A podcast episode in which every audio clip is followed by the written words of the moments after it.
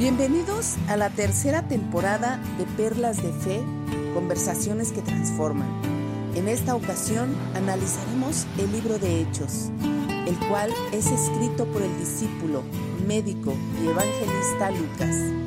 Este segundo documento, recogido de su segunda obra, es un texto muy bien documentado y detallado, y en el cual podremos encontrar la vida de los cristianos en la fundación de la iglesia. Comenzamos.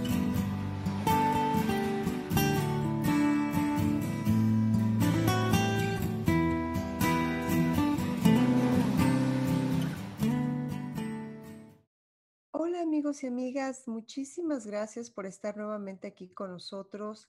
Hoy vamos a empezar un nuevo capítulo que es el libro de Hechos y bueno, estamos súper contentas aquí, Eren, Karen y yo, de que nos estén acompañando, muy emocionadas porque, bueno, pues ya va a empezar el otoño, eh, aquí las hojas de los árboles cambian de color y es increíble cómo van de verde, eh, eh, verde, amarillo, rojo, naranja y café. Las hojas canadienses son muy, pero muy bonitas. Y bueno, hay una belleza ahorita aquí en, aquí en Toronto en general, porque este cambio de clima se, hace más fresco después de los, de los las temperaturas tan altas que tuvimos en, en junio y julio. Bueno, pues quiero comentarles que nos gustaría muchísimo empezar este libro de hechos con una introducción. Eh, antes de saltar al capítulo 1, eh, yo voy a hablar un poquitito solamente del capítulo 1, versículo 1, pero en realidad voy a hablar acerca de, la introducción. Y bueno, para comenzar, yo quiero decirles que el libro de Hechos es la segunda parte de una obra de dos volúmenes que conocemos hoy como Lucas o Hechos, y estos o ambos fueron escritos por el mismo autor, Lucas, quien fue colaborador y compañero del viaje de Pablo. Como les dije, pues voy a hablar solamente del, eh, del versículo 1 del capítulo 1, que dice, el primer relato que escribí, Teófilo, trató de todo lo que Jesús comenzó a hacer y a enseñar, hasta el día en que fue recibido arriba en el cielo, después de que por el Espíritu Santo él había dado instrucciones a los apóstoles que había escogido. Y bueno, así vemos cómo Lucas está dando una pista de lo que se trata el libro de Hechos. Cuando él dice que el primer volumen, pues esto se trata acerca de lo que Jesús comenzó a enseñar, ya lo vimos en los evangelios, y todo lo que él hizo se refleja en ellos. Pero en este segundo volumen vamos a hablar acerca de lo que Jesús continuó haciendo. Vamos a ver cómo diferentes apóstoles sí aparecen en la mayoría de este libro, pero el único personaje que unifica la historia de principio a fin es Jesús. Este mismo está actuando de una manera directa a través del Espíritu. Así que el libro sería más adecuadamente llamado Hechos de Jesús y del Espíritu Santo. Pues como les comentaba, este libro se recuenta cómo Jesús resucita, pasa los 40 días con los discípulos, enseñándolos acerca del reino de Dios, pero es justo aquí que se conecta con la historia de quién creen, pues del Evangelio de Lucas, donde Jesús declara que estaba restaurando el reino de Dios en el mundo. Bueno, pues el libro de Hechos comienza con el Rey Jesús resucitado, instruyendo a sus discípulos acerca de la venida de su reino. Y el diseño de este libro de Hechos es una historia acerca de cómo Jesús va guiando a su pueblo por medio de su espíritu para ir por el mundo e invitar a las naciones a vivir bajo su reino. Así que la historia comenzará con este mensaje esparciéndose por Jerusalén y luego por las regiones vecinas de Judea y Samaria, llenos de gente no judía. Lucas, bueno, aquí pues está tratando de decir que es cuando Dios venga a morar en su nuevo templo, reunificará todas las tribus de Israel bajo el rey mesiánico y las, nuevas, eh, las buenas nuevas del reino de Dios van a ser anunciados en todas las naciones. Para terminar, quiero comentarles que Lucas describe con mucho detalle la composición internacional y multitribal de los nuevos discípulos. Todos estos temas se van a unir en un establecimiento de la iglesia más grande, cosmopolita y multiétnica, perdón, de la historia en esta parte del Imperio Romano. Bueno, pues aquí vamos a empezar. Sabemos que desde aquí salieron los primeros misioneros internacionales que fueron enviados por la Comisión de Jesús, que fueron los, eh, los apóstoles. Pues esa es mi introducción. Espero que haya sido sencilla, clara y pues por mi parte eso es todo. Gracias, Ale. Eh, me gusta, bueno, me gusta mucho la introducción y el hecho de que son dos volúmenes. Estamos en el volumen 2 eh, Lucas escribe y este, y bueno, yo quería escuchar un poquito también la parte de la intro de, Karen que nos trae, pero este, y me imagino, y no sé si lo anotaste ahí, a Ale, que Lucas era un médico, y creo que la gente lo sabe, ¿no? Eso es parte de eh, lo, que, Karen creo okay, perfecto, perfecto. Entonces dejo, Karen, que tú lo, lo comentes. Claro que sí, Eren. Muchas gracias, amigos y amigas. Discúlpenme la voz. Este, ando un poquito agripada. Les platico que acá en la Ciudad de México tuvimos un temblor, algo fuerte. Y pues, ¿qué creen que salí así corriendo? Como siempre en los temblores sale uno corriendo a salvarse. Y me mojé porque aparte estaba lloviendo y bueno, pues ahí salimos todos a refugiarnos al, al espacio seguro que tenemos, pero que está abierto. Entonces, este, me agripé y hoy estoy un poco mormada, así que si me escuchan, discúlpenme. Pero sí, te, sí te escuchamos, sí te escuchamos. Ay, bueno, perfecto. y qué bueno que estás bien. sí, gracias a Dios que estamos bien, no pasó nada, de verdad que Dios es grande y, y nos cuidó. Pues yo estoy muy, muy animada de poder comenzar el libro de Hechos. Es un libro maravilloso, eh, cuando estuve estudiando la introducción, de verdad que me ha encantado lo que, lo que encontré, porque como bien dices, Eren, lo escribió Lucas. Ya le también comentó que es el segundo volumen. Quiere decir que él ya había dirigido eh, el primer libro, que es donde encontramos pues todo el ministerio de Cristo. Pero algo muy importante que quiero agregar aquí es, bueno, Lucas efectivamente era un médico, un galeno de la época y además pues un hombre muy estudioso, muy dedicado. Él podríamos considerarlo como el periodista de la Biblia, porque su libro está perfectamente redactado. Él recopiló datos que otros discípulos no lograron encontrar, pero todo esto se debe a que Lucas no estaba viviendo, él no vivió los hechos con Cristo. Él fue bautizado por Pablo. Pablo fue quien lo trajo a la fe. Sabemos que Pablo vino años después de la muerte de Cristo. Entonces, Lucas em, redactó y escribió todos estos hechos a través de las entrevistas que hacía con los discípulos. Él documentaba todo muy bien y lo podemos ver en el capítulo cuando él explica, ¿no? Que él va a hablarles de todos estos hechos. Algo que, me llamó la atención es que los historiadores comentan que justamente él pudo haber entrevistado a María, porque en este libro de los hechos vamos a ver más adelante, esto se los voy adelantando para que nos vayamos emocionando juntos, cómo él va explicando em, en el libro, en su libro de eh, los evangelios, que mm, a María se le aparece el ángel, todo lo que siente, todo lo que ve, y la única manera de poder redactar este tipo de situaciones es que Lucas entrevistara a María. Entonces, eh, quien ha estudiado bastante los evangelios y, los libros en la Biblia, han concluido que Lucas era un excelente periodista. ¿ah? Y él recopila toda esta información, además de que entendía perfectamente el griego y la la escritura que hace es de las más precisas, si no es que la más precisa que hay en la Biblia. Otra cosa que me pareció muy interesante, se los quiero compartir. Bueno, él es de Antioquía y actualmente es Turquía, el país es Turquía, no de Antioquia, que muchas veces nos confundimos. No, Lucas venía de Turquía. Ajá, venía con una educación muy distinta, muy buena. Y cuando él se refiere en el primer capítulo, en el primer versículo a Teófilo, no existe una documentación de quién es Teófilo. No se sabe, no hay nada documentado de este hombre.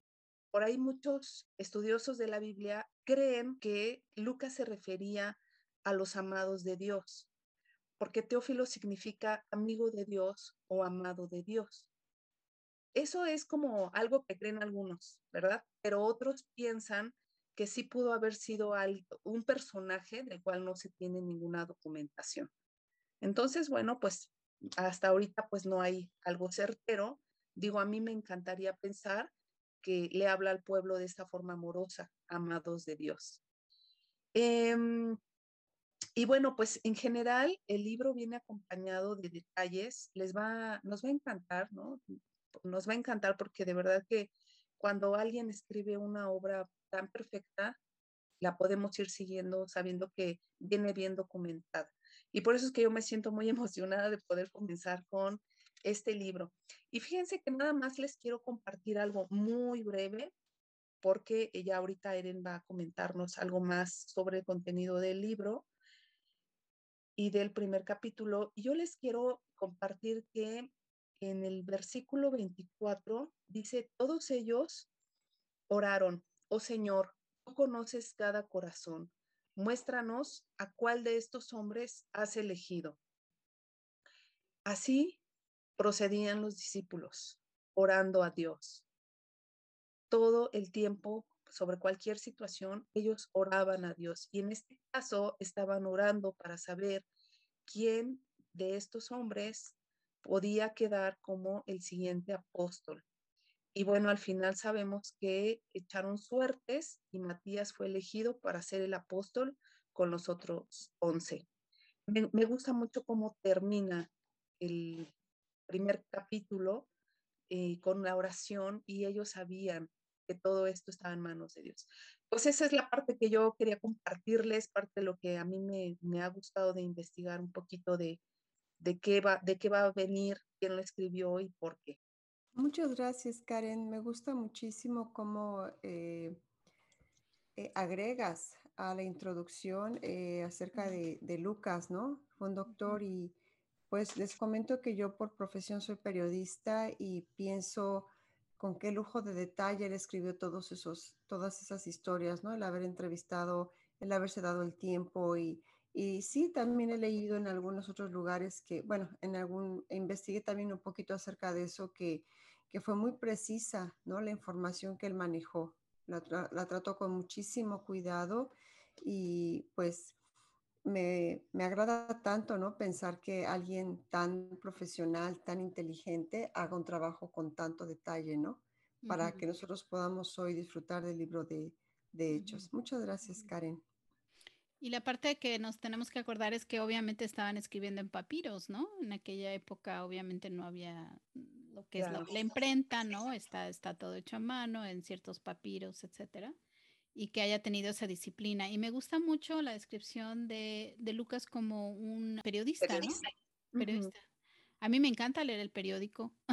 me encanta. De hecho, en mis vacaciones me traje mi periódico porque no lo había leído. Y, qué padre poder leer así, ¿no? Eh, con ese enfoque el libro, ¿no?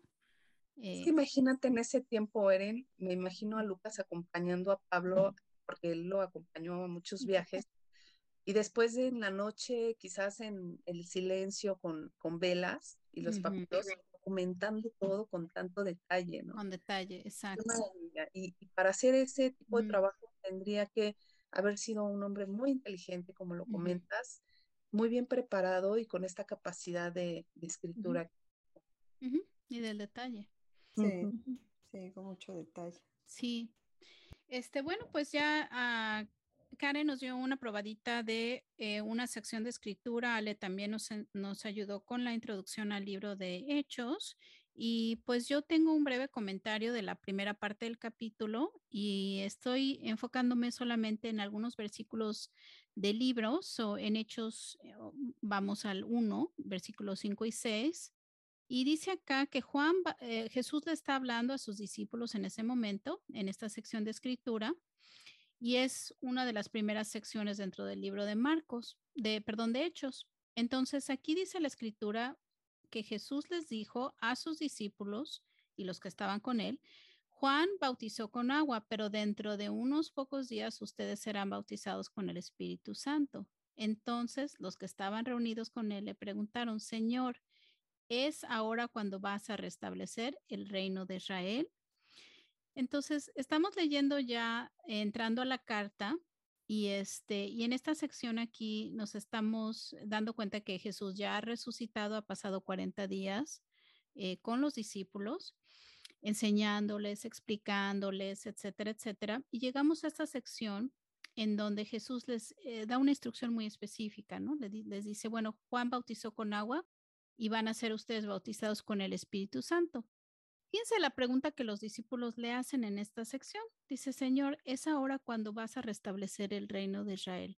A veces, lo que yo saco aquí de esta pequeña sección, que es eh, este, este principio del capítulo, es, a veces cuando venimos a Jesús, buscamos nuestra propia liberación y no vemos más allá de lo que Jesús quiere comunicar con sus discípulos.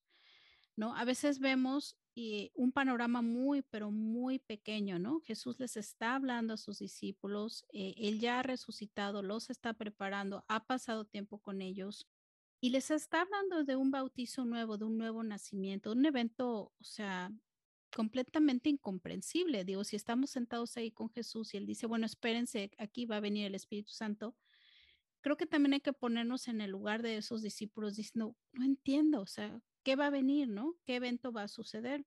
No entendían, yo creo, que la suprema fase de Dios del reino espiritual que venía y que Él estableció aquí en la tierra. Entonces, la primera pregunta que se les ocurre hacer a Jesús en ese momento de tanta incertidumbre y confusión es, ah, ahorita es cuando vas a restablecer el reino de Israel. ¿Por qué? Porque ellos buscaban una liberación a sus problemas, al, dolor de ser súbditos de los romanos, em, a, no tener esa libertad que ellos buscaban, esa prosperidad incluso material, ¿no? Porque pagaban eh, grandes cantidades de impuestos al gobierno romano, estaban eh, eh, sujetados. había un dolor, ¿no? Atado con esa pregunta, es, ¿por fin me vas a liberar de este dolor que tengo? Jesús les dice, fíjense bien cómo les contesta, no les toca a ustedes conocer la hora ni el momento determinados por la autoridad misma del Padre, les contestó Jesús, pero cuando venga el Espíritu, el Espíritu Santo sobre ustedes, recibirán poder y serán mis testigos en Jerusalén, en toda Judea, Samaria y hasta los confines de la tierra.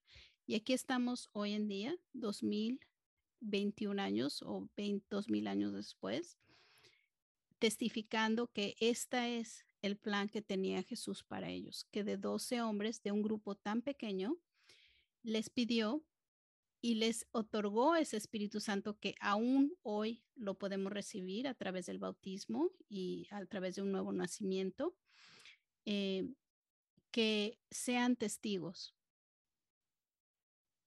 Entonces, aquí la parte que, yo les quiero comentar es esto. No, eh, yo siento que yo caigo en eso también. O sea, a veces es ver, ver el cuadro por el, el, el cuadrito, o sea, es la sección que este dolor eh, que, que, tengo en este momento va a ser liberado o no. Pero Jesús nos está diciendo es que vean el panorama más amplio, ¿no? Van a ser mis testigos y este es el trabajo que tú tienes que hacer. Tienes que abrir tus ojos, ver el panorama amplio que tengo y van a ser mis testigos por toda la tierra, ¿no? Y ese es, ese es el plan, ese es el plan de Dios para nosotros y no, no hay que ver lo chiquito, lo que nos duele ahora, lo que nos incomoda y lo que nos está causando dolor como la única cosa que puede hacer Dios en nuestras vidas. Bueno, esa, esa parte me llamó muchísimo la atención del principio del capítulo 1 y este, y bueno, eso era lo que les quería compartir hoy.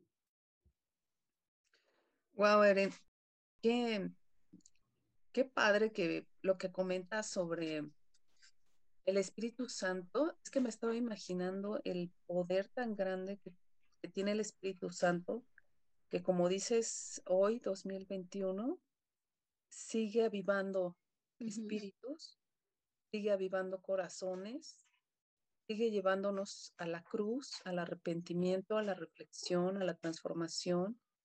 Y en ese momento esos hombres tenían que vivir esa parte, ¿no? Ese sufrimiento, ese panorama, que sabemos que muchos de ellos tuvieron muertes muy difíciles, muy terribles, pero Jesús no vio, como dices tú, lo pequeño, vio lo grande, a dónde iba a llegar el impacto que se iba a tener a través de la predicación y del Espíritu Santo. Qué maravilla. Sí, Eren, también a mí eso fue lo que me, impacta, ¿no? Que, a la, que a la fecha sigue esa parte del, libro de Hechos, continúa siendo una realidad de nuestras vidas, ¿no? Cómo, ha trascendido a través de los de dos mil años. Esa llama no se apaga. No. Así es. Es increíble. Muchas gracias, Seren.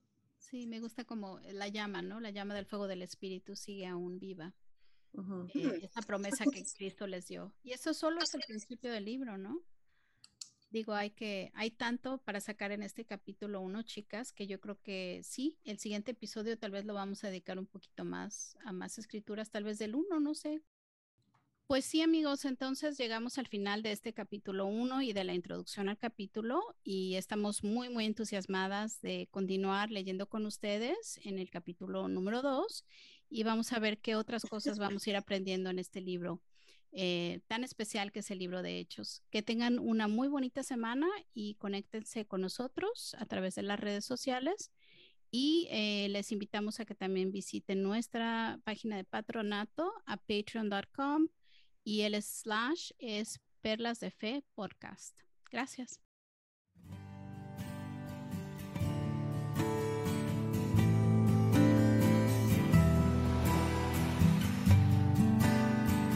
Hemos finalizado el escudriño de Hechos 1. Te esperamos a que con nosotras compares, revises, analices y disfrutes el siguiente capítulo.